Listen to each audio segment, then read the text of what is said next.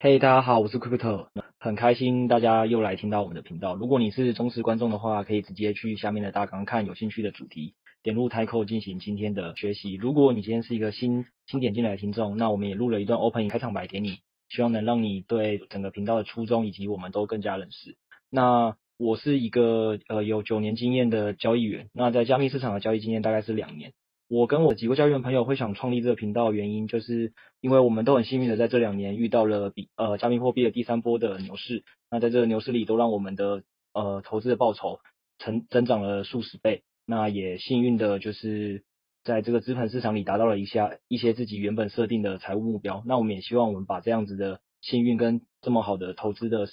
标的市场介绍给大家，所以创立了这个频道。不过，加密货币市场跟传统的台股跟美股真的有太大的不同了，所以在大家进行各种频道的聆听跟学习的时候，我们想先跟大家分享两个蛮重要的事情。第二个事情是我们希望大家不要像在台股的时候，很常会有什么的当冲或者是波段操作，在这边比较建议你用尽量先在还不会市场的时候，尽量不要使用合约。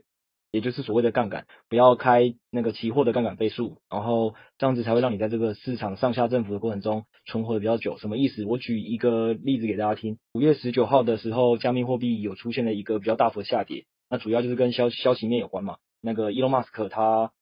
抛了一个文，那说他不再接受比特币作为支付，因为有害环境。那同样的那个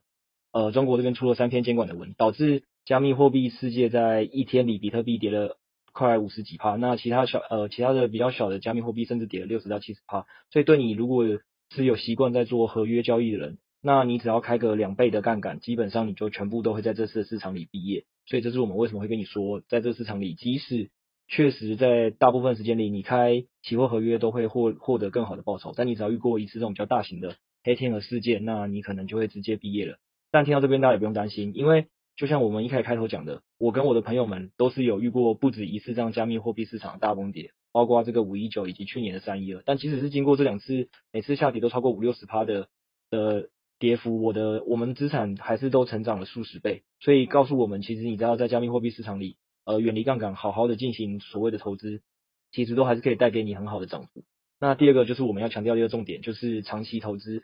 并做好仓位管理以及资产配置的分散，相信大家也都能跟我们一样获得不错的投资报酬。那再来第二个重点是要跟大家讲说，务必要长期投资。为什么呢？就是如那个最近很夯的股癌所说的，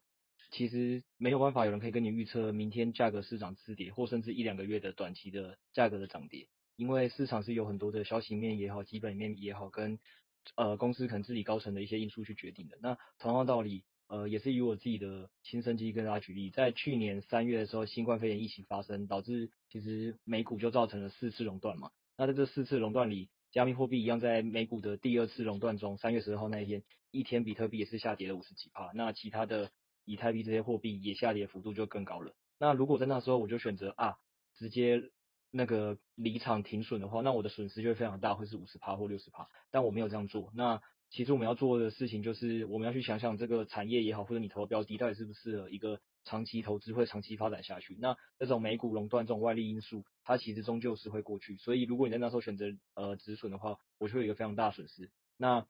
这也是为什么我们这个频道其实会蛮注重，都会跟大家分享一些重点的产业新闻也好，或者是呃很多华尔街大佬或很多的运动员他们。呃，如何的去看好加密货币？因为这些都是让大家更了解说，哦，这个产业其实是一个不断蓬勃发展的产业，会让你尤其是在遇到一些你无法想象的价格下跌的时候，会让你对这个市场更有信心。最后用一段话跟大家共勉，就是我们不要只羡慕巴菲特财富，却不遵照他的投资原则。那他最有名的长期价值投资，其实就是在鼓励我们不要再。遇到一个我们不知道的，不论是股票或加密货币的连续下跌时，然后就恐慌的卖出，而是要去想想你投资当初的判断的基本面也好，或各种你判断的原则是否有改变。如果没有改变的话，你应该要选择是继续持有。那以我之前自己的投资的经验，不论是台股或者是加密货币，我想最后都会带给大家一个不错报酬。那也预祝大家能在这个频道里听到很多自己觉得受用的观点。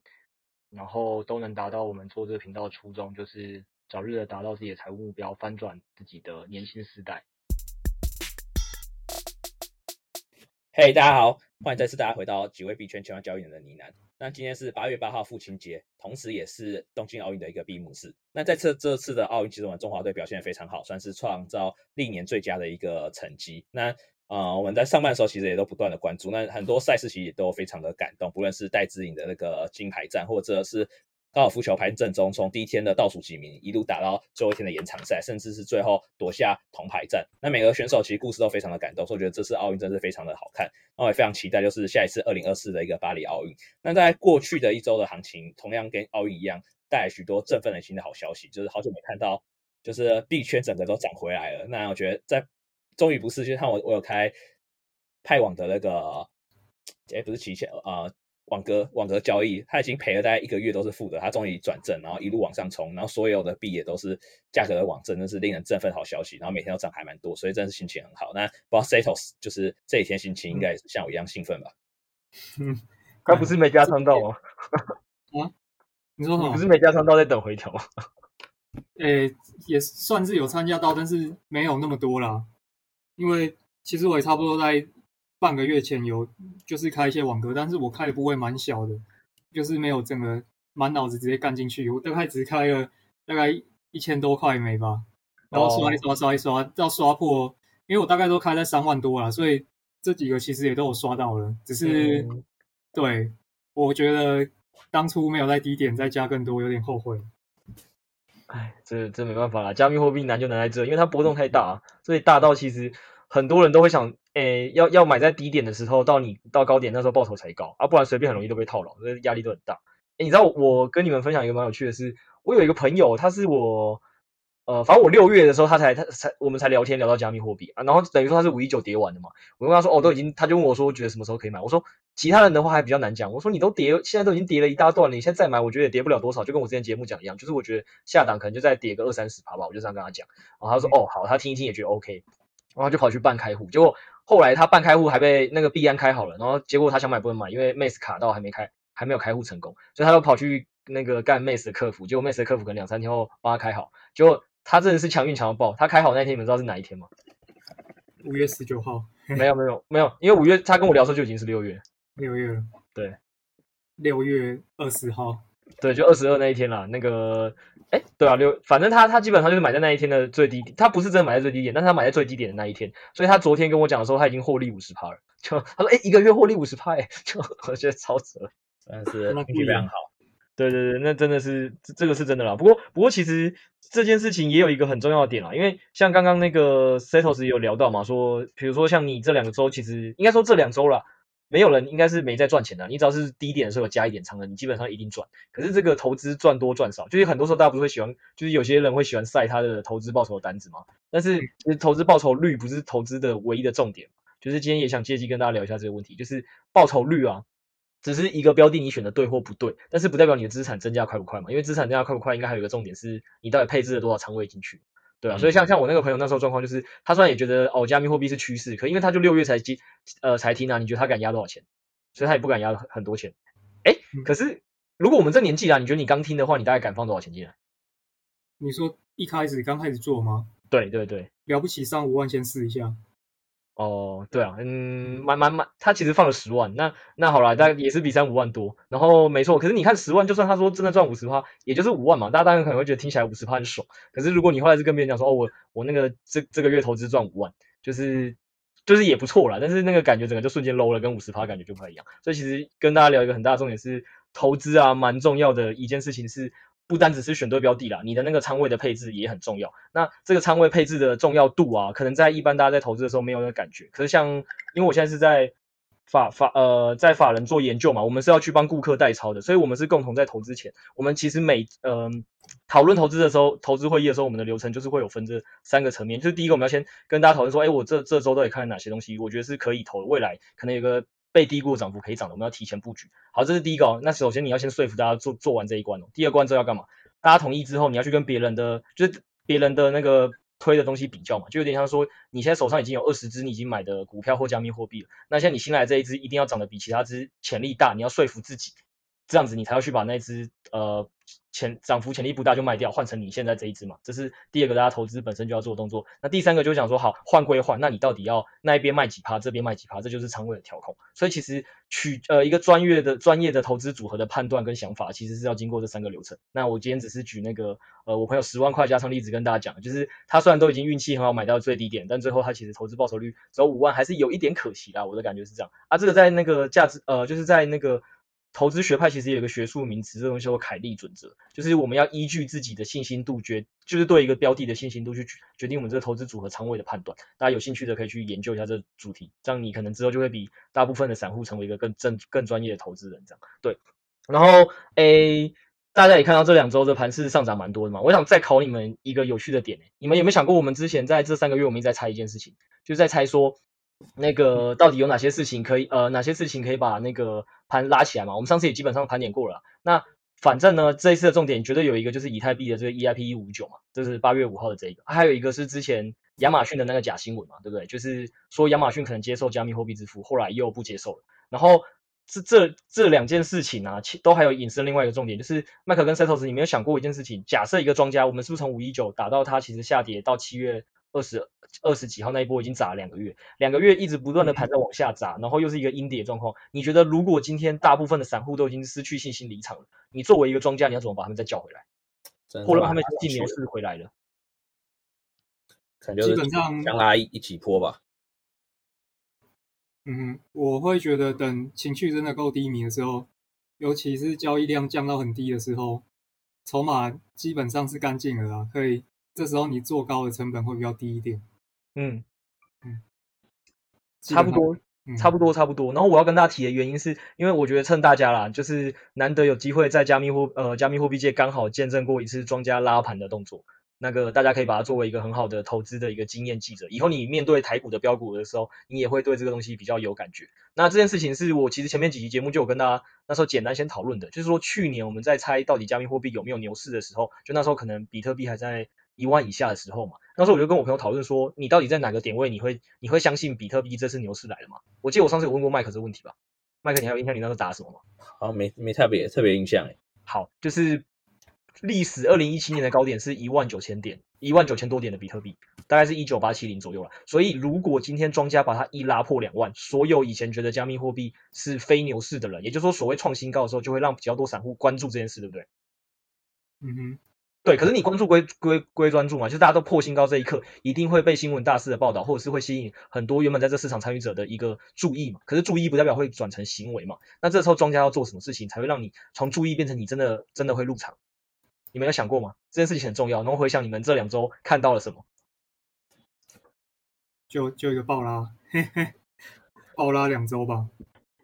对，就是就是，实际上就就是真的是这样。他的那个样态一定是我之前在这件事情为什么我很确定的原因是。我当初当初我只是一个假设，我就想说应该会破新高，然后破新高后，我也在问自己说，庄家要怎么做才能让全市场从哎原本一直在喊熊市熊市，突然在短时间内就变牛市。然后后来我实际就看到了一篇人家在写庄家操作拉盘心理文，什么吸筹吸筹抛筹的一些逻辑的时候，我就看到他说第一波的拉升，庄家要拉破新高就不会只是给你破新高，因为破新高没有意义，大家会怀疑是不是假突破。所以你要怎么说让大家进来？就是你要破新高后瞬间爆拉，最好能拉个再爆拉个五十趴，一倍两倍，拉一个大家无法想象你会拉到的高度。拉到那个高度的时候，大家中间就会很痛苦，因为就像 Setos 这两周应该一直都想说，干好好想等回诶回调进场，但是好像有一点看不到回，目前啦还没看到回调的迹象，对不对？就是不是一个让你舒服感进场的点。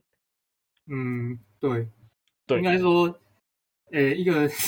一个正正常的人应该看到连续拉了十四天的绿 K 都会有点心生不安。对对对对对，是是真的，是真。不要说十四天了，可能五天、六天、七天的时候，你说拉个二三十、三四十趴，就已经大家已经觉得差不多，就是一个加密货币合理正常出现的波段。可是可是你看，为什么庄家这次要这么异常的？这拉了一个不是，已经不是一个波段了吧？就是一个正常三四十趴，不是哦，他就是没有再跟你客气的继续往上拉，就是拉第六根、第七根、第八根，然后每天就是可能不一定要拉很多，但是到后面就是每天拉一点，每天拉一点，每天拉一点，让你感觉到后面好像真的有人在在拉盘。这应该大家在这两周都感受到这件事吧？对，我觉得拉了超过一周就蛮有感觉了吧？对啊，就是这件事情就很容易让你会出现一个行行为是哦，原来庄家真的有那个有在动作，对，他有在动作，他他之前前面的两三个月打入熊市只是为他吸筹，他现在一口气就拉给你看。然后第二个事情是，也是刚才 Setos 已经有先提到了，就是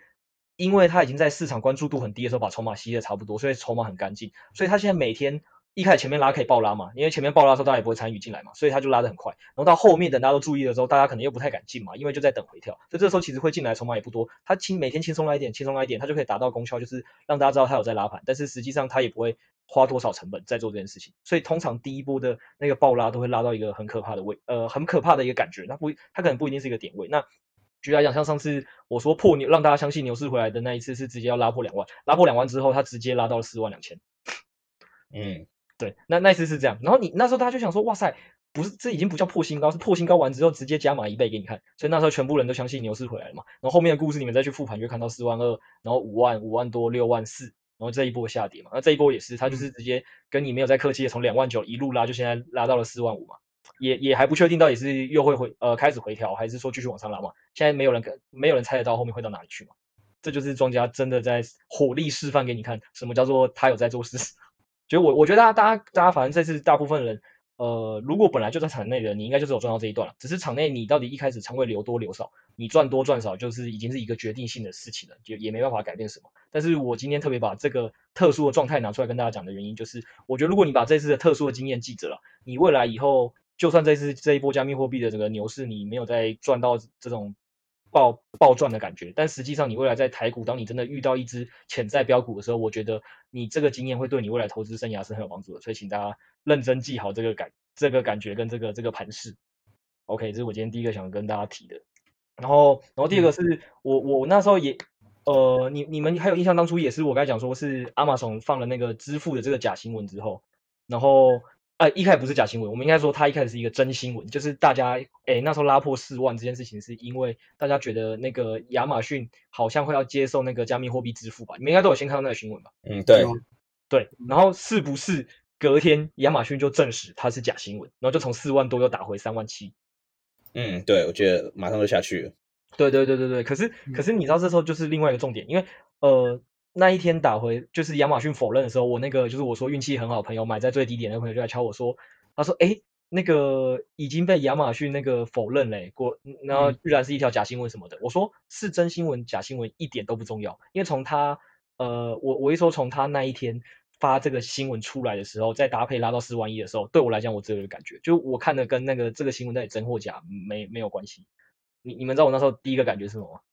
嗯，真或假没有关系。对，就是就是今天呀，呃，我先不要说我们现在是事后检讨盘嘛，可是我说我当天一看到那则新闻，我跟你们散呃，就是一般可能新散户的反应不太一样。我要跟你讲，是我们有看过庄家以前怎么做盘的人，我们的想法是什么？你知道我那天看到那个新闻，你知道我第一个想什么事？我们要去思考这个新闻是真的还是假的啦，我们打算去验证它。有事情要发生了，但是反正反正我们那时候看到是上涨跟下跌不成比例啊。上涨跟下跌不成比例是什么意思？就是。拉上去的幅度跟跌跌下来的幅度就是一大一小。哦，我知道你的意思，就是那个拉上去的，我跟你讲，那还不还不包括拉上去的比例跟跌下来比例一大一小。那个时候很明确，让我很兴奋的一个点是，那一天放那则新闻是瞬间飙了三千美金的价格拉升，只花了五分钟。你们去，你们去，你们不要去看小时线，你们去看五分钟线。你你们会看到有一根瞬间爆拉，然后那一根爆拉是全部市场上没有人预料到的，然后就是搭配着这个这个新闻。我记得是早上吧，差不多九点十点的时候。对对对对对，是早上。可是可是就是，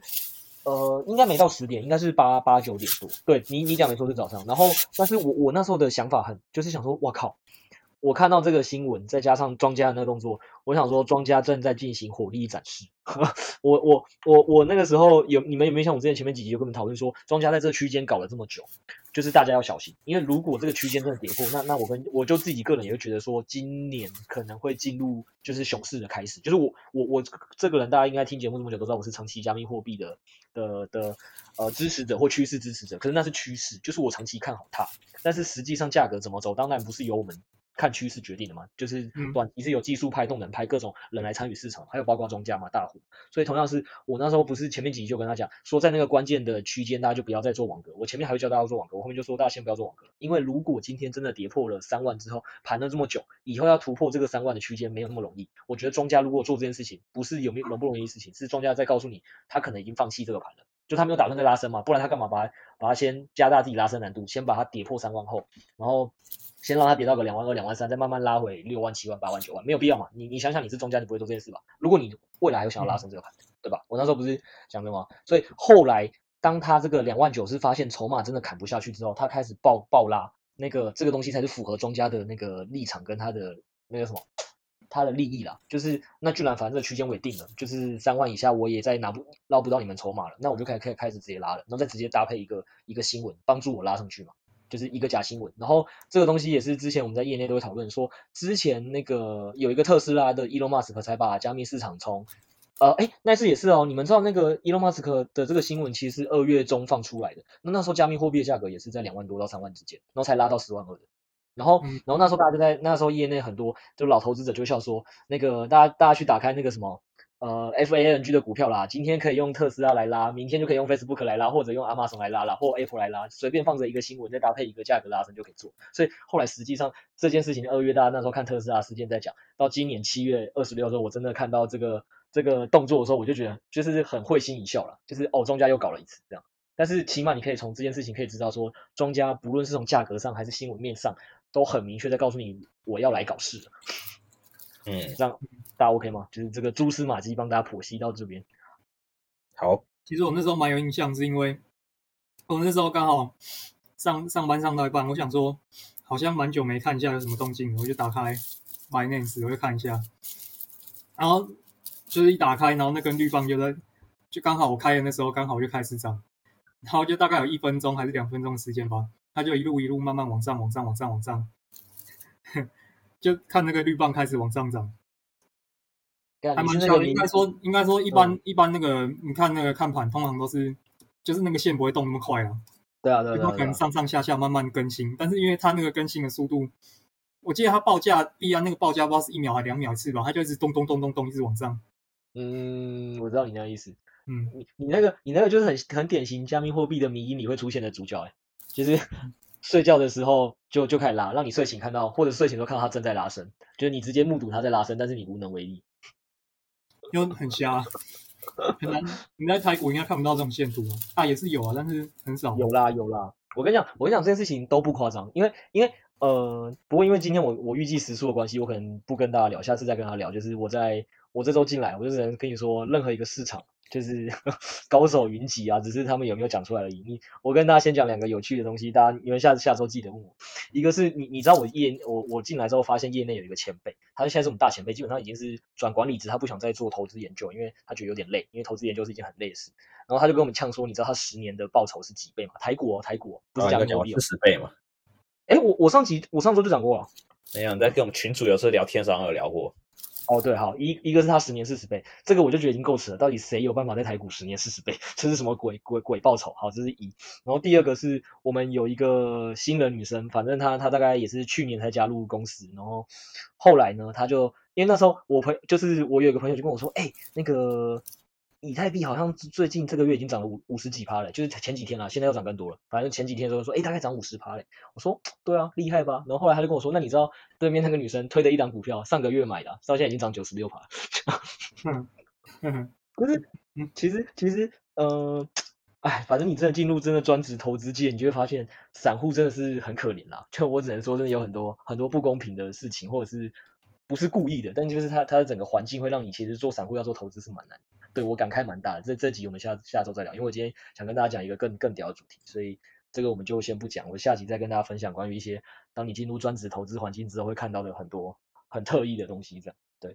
然后我今天想要跟你们分享的一个是前面那是盘啦，我觉得那个盘也是很重要，大家真的可以去去记一下，因为假设你未来还想在加密货币世界玩，我估计你可能还是得看这个盘看好几次，所以你你对这个东西有有概念，会对你未来的投资可能多少会有点帮助。就是当下跌的时候，你会比较好去预测说庄家可能现在正在想什么，你会有个前之前经验告诉自己说，哦，他现在可能大概在干嘛啊？因为我已经看了不止一次了，所以我就会可能对这个信心上就稍微更高一点。然后然后这个也是我们在那个。呃，我们专职投资界会很强调，就我刚才一直在讲，凯利准则在讲的东西是什么？就是我要决定对一个东西配置多少仓位，取决于我对它的信心度有多高嘛。我信心越高，我就越敢把资金压在这嘛。所以这个道理就要跟大家反向在讲是，你要想办法一直不断增加你对加密货币投资的信心跟跟就是相信程度，你才会敢把你整整个资金比较多的比例放置在加密货币里，你才会未来有一个比较好的投资绩效。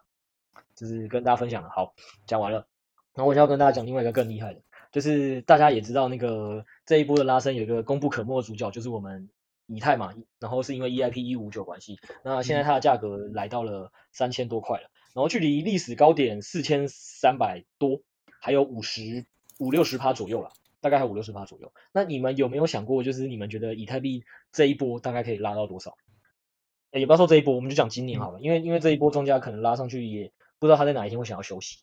那你们觉得今年以太币有机会涨到多少？嗯、或者是 Setos，我问你一个，你应该在币圈久的人就会听过一个问题，叫做 flipping 翻转嘛？就是币圈不是很常在讨讨论以太币的翻转，你知道那是什么意思吗？你有听过这个文化？对对对，以太币会翻转，跑赢比特吗？对对对，跑赢比特，就是不是说价格，是市值，市值就是等于说以太币的市值要超过比特币的意思。你可以想象成就是台股红海超过台积电的意思。就是红海的投资者一直在讨论说，红海哪一天会超过台积电那种感觉。我先看一下哦，现在这个价格，市值一个是八千两百七十三亿，一个是三千五百亿左右，所以就是两倍多。对，大概可能还要二点四倍到二点五倍吧。嗯，我有点难想象今年就会发生啊，因为你说今年，我觉得这个好像范围有点有点太久，难以预测。但是你说今年会不会发生，我觉得有点难想象。嗯，差不多差不多，因为因为这个议题应该是说，应该说大家应该都可以发现，呃，加密货币里以太涨的通常比比特快嘛，对不对？嗯，这这这应该目前目前不论是你哪一年看啦，你都会看到这件事，以太涨的比比特快。那这是第一个，第二个是因为比特是一个供应比较稳定的，所以比特的供应也比较少，以太的供应也比较多，所以你想一个东西就是它的价格涨得比较快，这是 P 嘛，Q 数量也成长比较快，所以理论上以太市值一直都是一个。超速比特币在增长速度嘛，只是说他们以前两个真的差非常远，所以说这个问题大概在呃二零一八年的时候也被拿来讨论，那时候就很多以太币的支持者就疯狂讨论说，哦那个会超越比特币，比特币没有价值，没有实用性，以太币才有。对，然后从这个东西从二零一八年已经一路讨论到了二零二一年。那因为现在以太币这个 EIP 五九跟这个 POS 机制，其实业内讨论是蛮激烈，就是说到底以太币有没有机会市值再打赢比特币，那基本上啦，我的认知跟大部分业内认知是一样，我们都觉得会啦，一定会打赢比特币。但是就像 Setos 讲的，我很难想象只剩四个月的状况下能赢嘛，对不对？就是相对来讲有点太硬了，因为四个月内要涨得比比特币快二点五倍的意思，有点困难。因为比特币自己还会涨，那这这都只是一个讨论。但是我今天要跟大家聊一个是很实际的一个问题，就是那 Setos 我再问你另外一个，你觉得以太今年可能没有办法让你想象涨破比特？以太你觉得今年有没有办法涨破一万？涨破一万吗？对，这个问题有点难回答，但是我倾向觉得今年好像一万呢，大概三倍。对啊，但是你说三倍在币圈好像也不是没有可能。诶，我先给你一个，我不会说啊，我先给你一个数据提示，今年一月的以太是六百七十四块。嗯，我不会说是或不是啊，但我猜。我我心里一个体感的 可能啊，就给他一个六乘五的可能好了。好好好啦，我我今天也也只是想帮大家下一个耸动的标题，就是以太到底会不会涨超过一万？会，大几率会，好不好？呃，铁口直断，没有啦。那个我跟他讲，没没有用猜的啦，因为猜这件事情其实没有意义嘛。那那可是为什么会跟大家顺便讨论这件事情是？是就跟我前面在跟大家讨论说，你到底觉得庄家，你要去猜庄家到底现在想做牛市还是做熊市一样，就是。呃，你可能短期价格的预判你你判不准没有关系，因为很难，加密货币波动这么大。可是你长期的东西，你如果没有看对趋势，那你基本上也不用做。我我的意思是说，举例来讲，现在以太拉到三千了，那现在你要买还是不买，对吧？你们应该两个手上都还有很多现金，是原本预计要进来还没进来的吧？对吗？嗯，对啊，我还留蛮多现金的。对啊，那那好，那现在问题来了，那到底以太这个三千，它应该跌回多少之后你要进场？这是你第一个一定会在想的问题嘛？第二个问题是，那这个进场一定攸关另外一个是你何时要出场嘛？所以所以。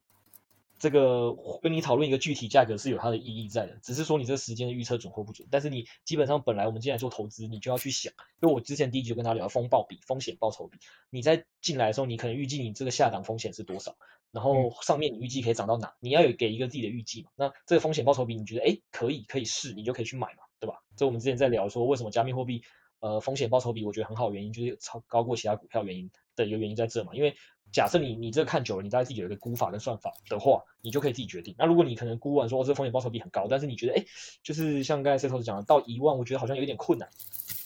那那 maybe 我 maybe 我就想说，但是我就觉得有这个机会，他大概就给了一个说六成五，那可能就想说，那那是不是我可能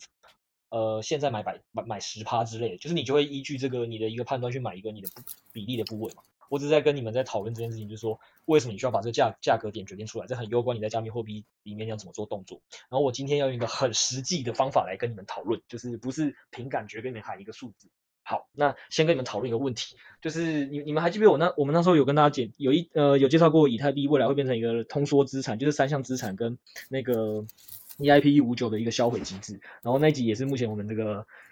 呃，然后最受欢迎的一集，对，Firstory 最受欢迎一集，感谢大家。所以也是因为这个原因，我今天在很认真在继续跟大家讲以太币的未来。哈，然后那时候我跟大家讲说，EIP 一五九概念上很简单，就是它未来会把一部分的以太币给销毁，直接销毁。所以这部分理论上你就可以想象成是，呃，原本市场上流通股票有一百，瞬间就是少了一或少了二或少了三，这像是购买回库藏股的动作。理论上价格本来就要上升，对不对？对吧？两位，嗯嗯。对，可是我们那时候不是有说这个东西实际上会不会上升？为什么市场上没有人敢讲？因为呃，会不会上升？还有一个前提是它上呃它销毁的速度快呢，还是发行的速度快，还是说市场需求时呃购买需求降低，都有可能会影响价格嘛？对，所以在这个前提下，我们之前不是说还是要等呃实际呃烧毁之后，我们再来做一个观望跟判断。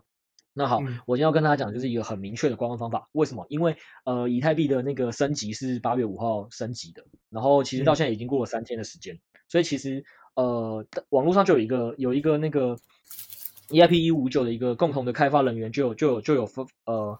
发发文表示啊，他他是 Eric 点 ETH，好，他就说呃，在 EIP 一五九啊上线的呃这这几天呢、啊，以以太币的通货膨胀率已经从四点二趴降低到了二点六趴。然后他预计啊，如果他们明年二零二二年不是预计要再转成 POS 机制吗？到时候那个机制会让以太币的那个发行率再再降低嘛。然后他到时候预计，如果这个整个整体的需求保持不变，那未来明年以太币的通胀率就会变成就会变成通缩，就是已经不是通货膨胀，是通货紧缩。那呃，两位这个时候都已经跟加密货币投资无关了。当一个东西通货紧缩的时候，它价格会上涨还是下跌？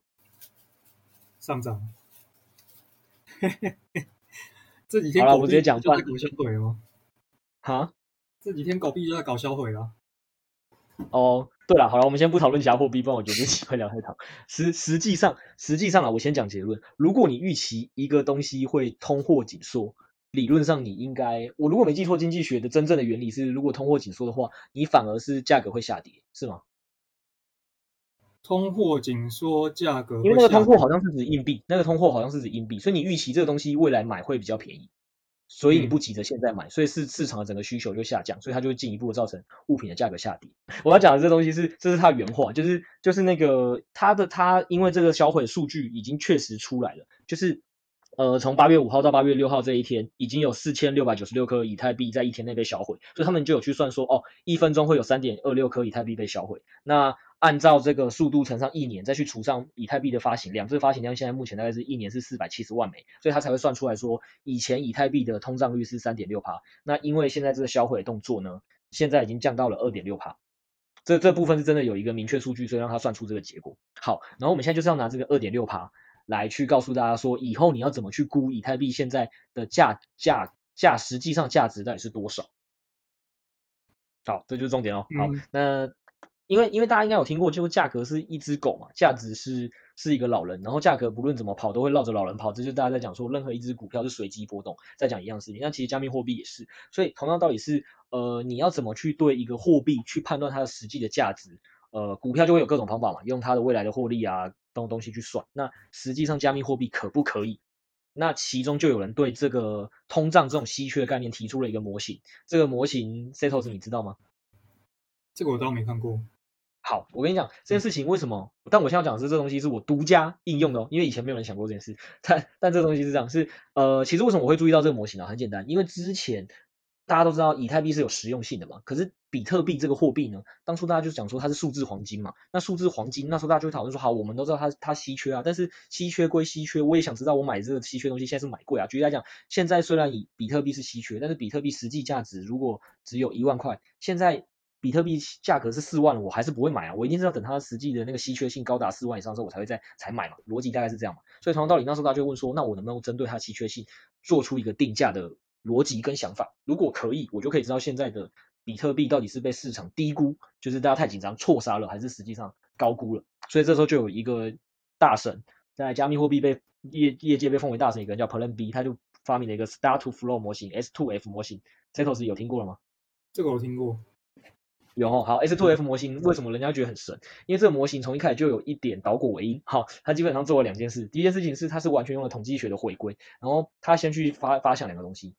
他说：“我要怎么去定义稀缺性，去把它定价？因为你要把这个想法变成一个数学模型，你就要去先去发想你要怎么把它做连接。”他就想了，这世界上最稀缺的东西就是黄金了，然后他就去算出这个黄金的稀缺性是六十二。这个数值怎么定的呢？他也给了一个定义，他的定义是这么讲的，就是说这个黄金现在市场上的存量，比如说是一。但是实际上，我每年黄金就是因为开采的很慢嘛，所以它才会有呃才会稀有嘛。如果今天黄金是一，但是我每年可以开采出二或开采出三被，现在呃市场上的存货的量，我就一点都不觉得黄金稀有了嘛。因为现在现在不买，明年也会开采出来这么多。所以同样的道理，黄金为什么可以这么稀有？原因就是它拿黄金现在市场上的所有存货量去比上每年黄金预计能开采产量，就会得到一个数值。那这个数值只要越大，就代表说这东西越稀缺，就代表说你要它算出六十二年，六十二意思就是说你要连续开采六十二年的黄金，你才能等于目前现在市场上的黄金的总量，所以它就比较稀缺。然后这个数字银也是一个相对稀缺的的金属嘛，它数值就只有二十二，也就是说现在银的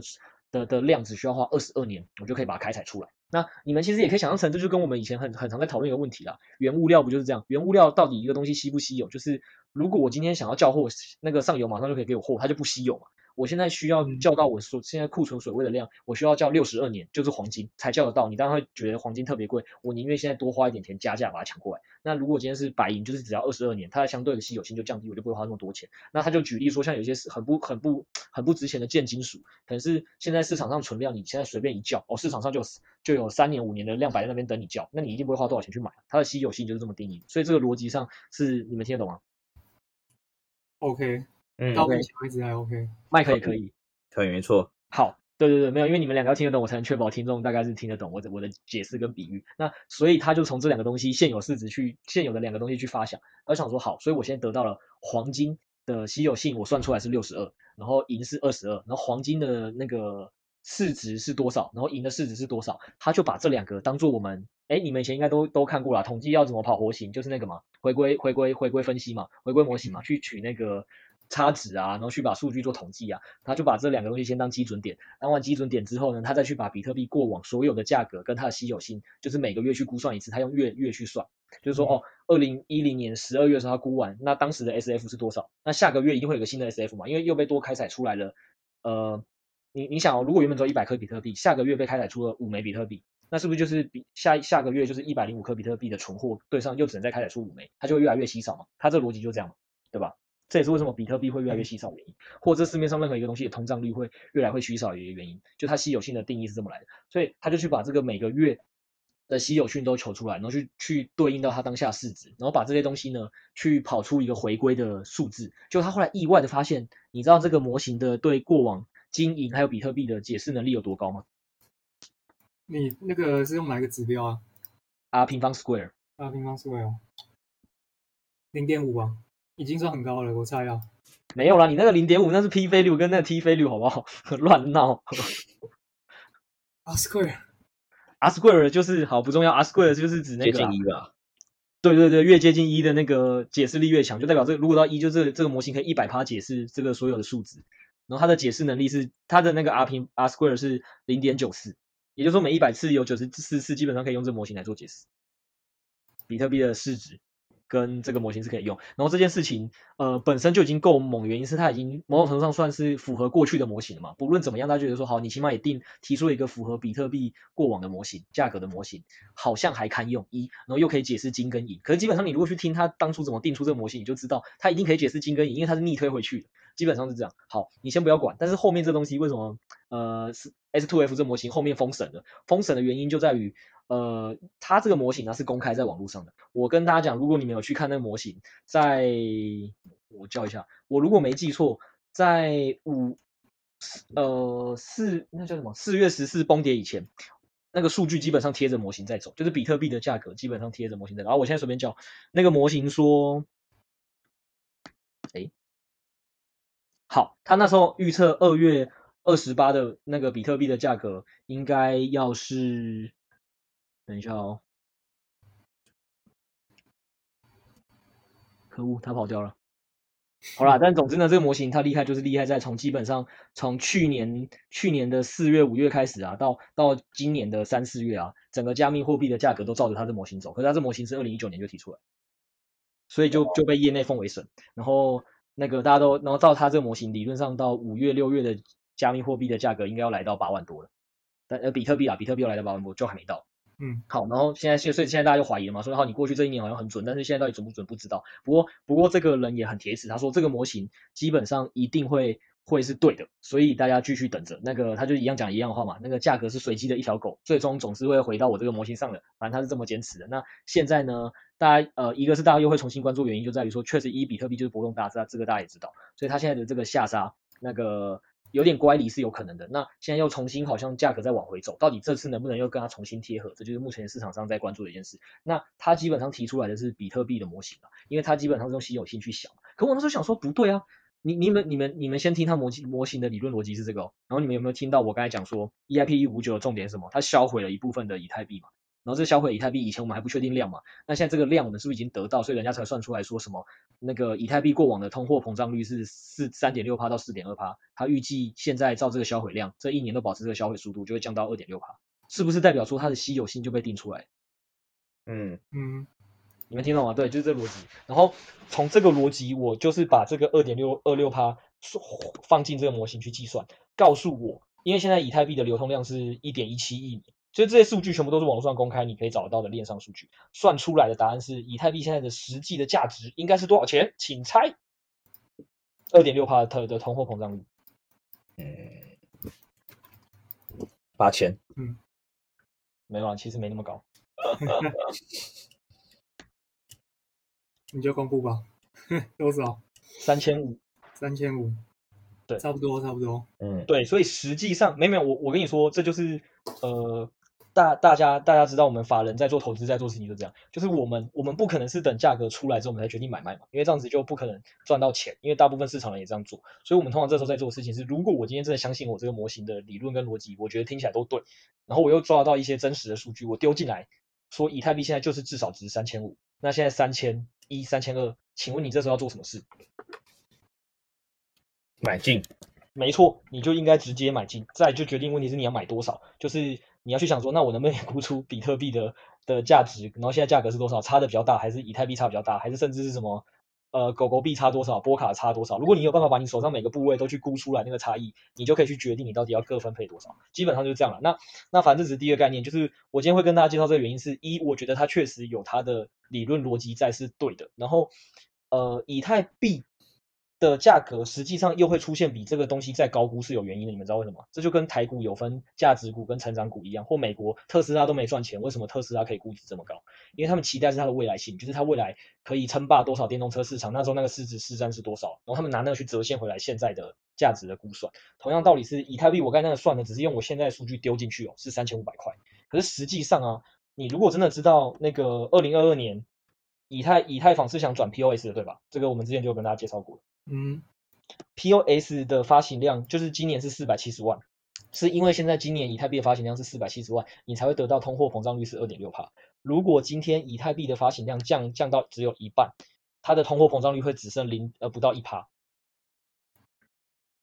然后这个这个发行量，我跟你讲，这个东西是已经可以直接算出来，就是以太币在决定转 POS 机之前，那个那叫谁？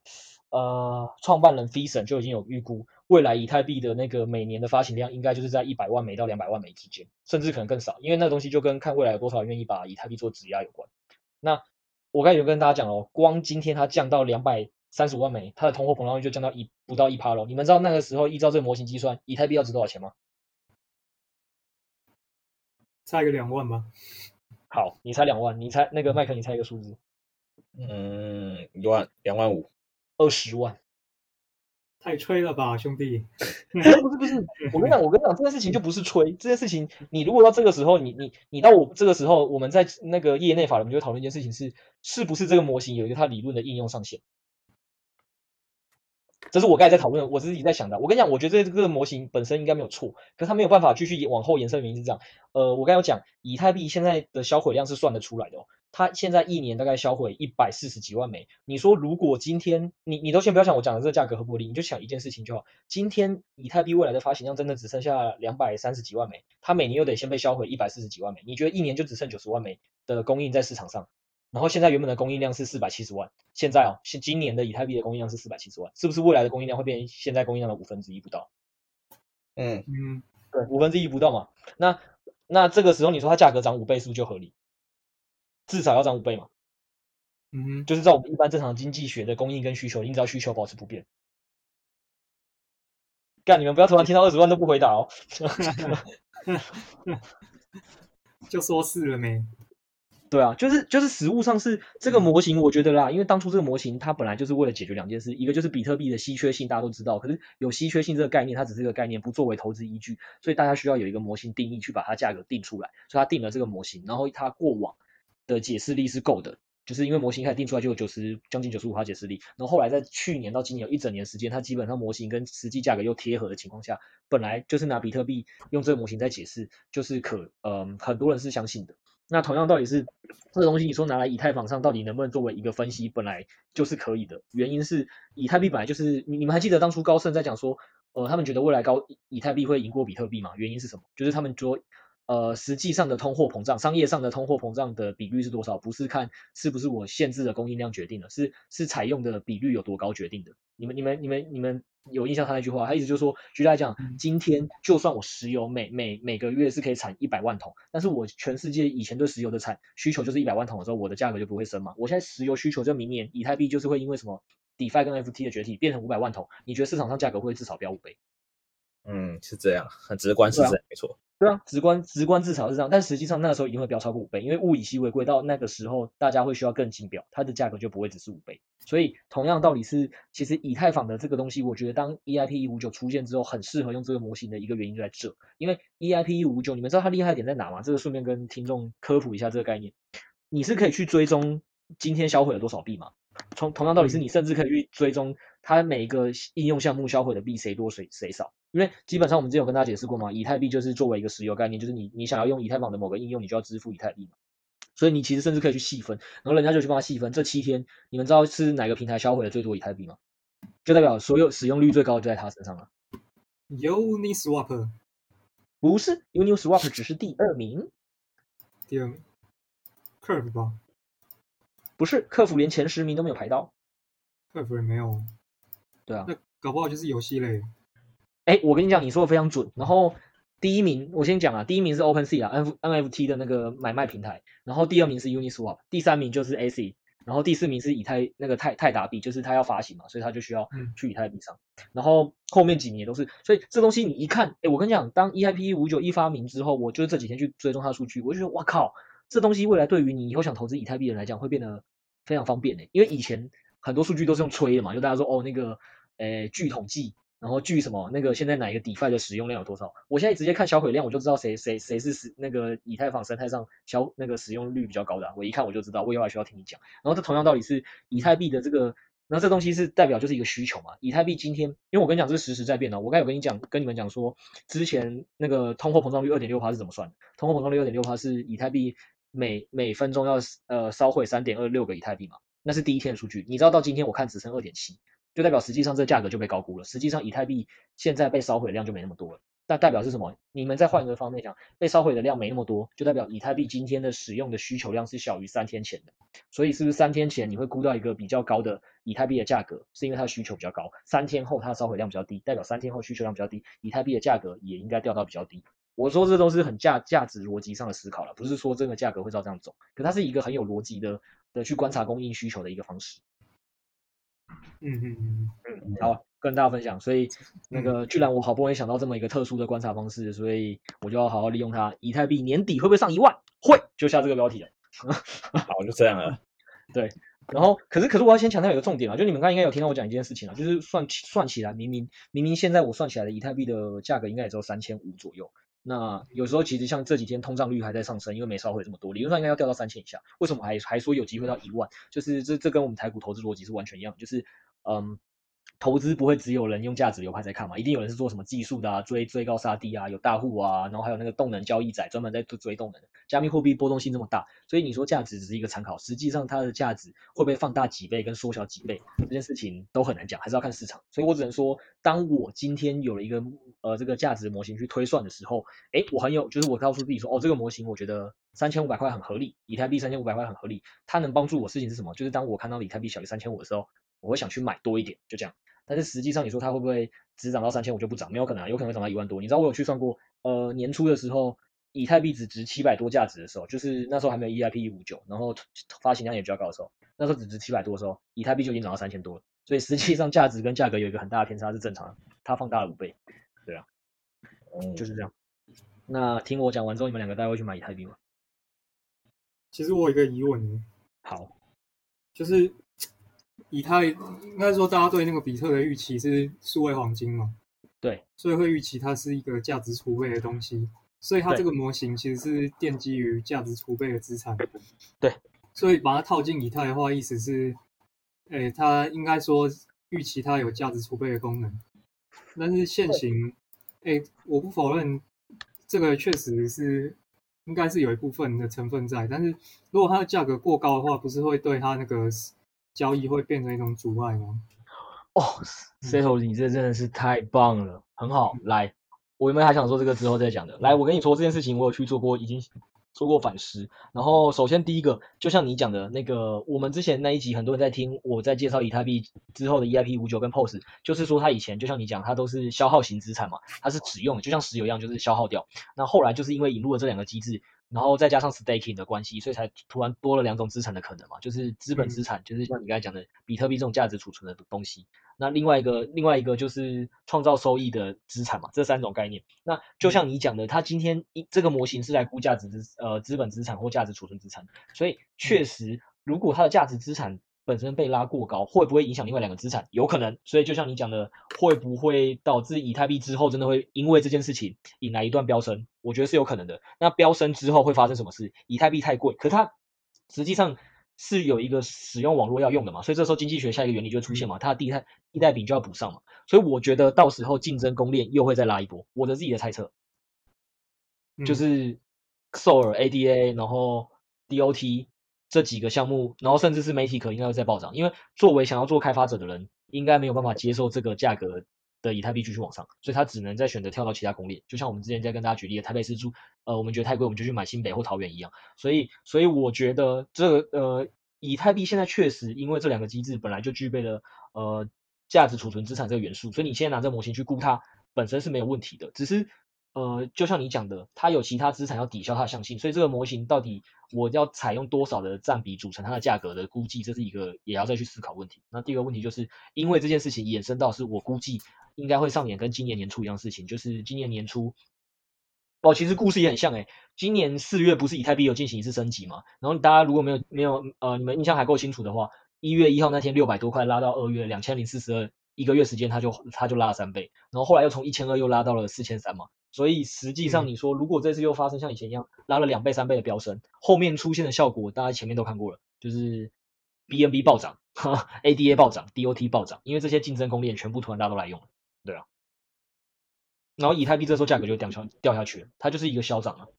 就是其实我们今天讲主题，其实我觉得有点小硬，就是而且如果没有具备一些呃经济学的一些背景，或者是那种太晚的时候那种睡前听，我觉得这集还应该还蛮硬的，但。那我觉得，如果对于一些呃比特币啊，或是以太币未来一个价格的评价，我觉得这其实也蛮有参考价值。尤其是这集提到的一些理论来做一些分析。那呃，Crypto 也针对就是这套评价的模型做一个蛮详细的一个介绍。那 Setos 有一些不一样的想法。那在一些讨论的地方，我们或许会留到下一集再继续深入的探讨。因为这集其实也快一个小时了。那今天其实是父亲节，那不知道 Setos 今天有做什么来为？今天来做一个简单的结尾呢，因为今天刚好录的时间是八月八号嘛，对吧？哦。然后就是这两个月以来，其实疫情也过了一阵子。其实我一这两个这两个多月以来，我我这周算是第一次回家了，真的蛮久没回去。然后这也没吃特别吃什么大餐啊，我们就自己自己煮一煮，然后 Costco 买一些这样子简单吃。不过，诶，这几天我觉得看疫情是蛮好的，今天已经降到四例了。其实我觉得好像蛮有机会，就是清零的。我看起来蛮乐观的。另一方面也是希望就是，对啊？赶快餐厅赶快解禁啊！现在吃的很解，因为吃个吃到饱要那个隔板，要服务生帮你夹菜，我觉得那个感觉还是有差啊。还是希望赶快解封，然后对啊？祝大家父亲节快乐！这样。好，突然觉得 Settle 突然讲有点感，有点感性感的小结尾，有点小意外，但但就这样，对，突然你一个小感性的感觉。啊，那也希望大家多陪爸爸哦。对，哎，Crypto 最后也做了一个父亲节的一个小结尾。好，那就是希望大家在父亲节这一天都可以多陪爸爸。那也希望我们赶快清零，那大家都可以赶快解封，大家都可以去餐厅或者做就是吃想吃的东西，然后去想去玩的地方。那今天这集就到此，这边差不多了。那大家拜拜啊，拜拜拜拜。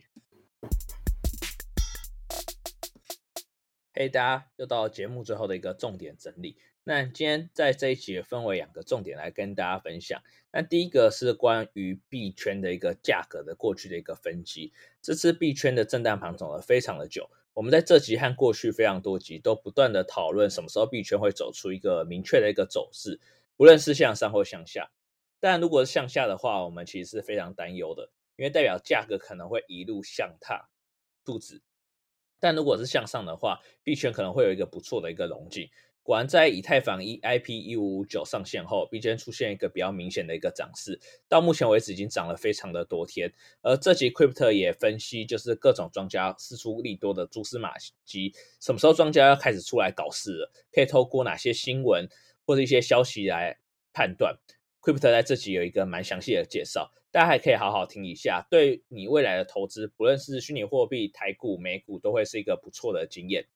那在这一集。最重要的地点就是 Crypto 对于以太币的一个预测。以太 Crypto 在这集大胆的预测，以太币在今年底价格到底可以走到多少？Crypto 非常有信心的喊出破一万的这个价位，也就是在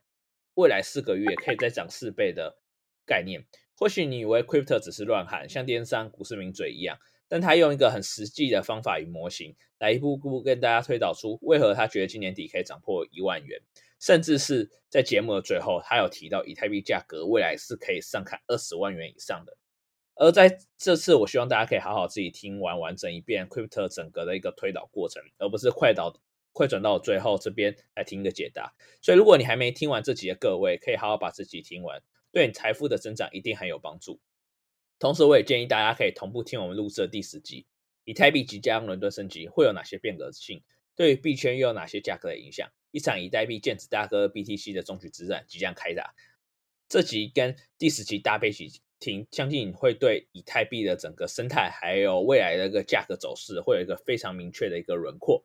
那目前东京奥运也画下了一个完美的一个句点，相信大家在看完比赛应该都感到振奋人心，而在打开自己的虚拟账户钱包也应该也是蛮开心的吧。那就先祝福大家财源滚滚。那如果大家对于我们的节目有什么想法与建议，都欢迎留言来跟我们说。拜拜。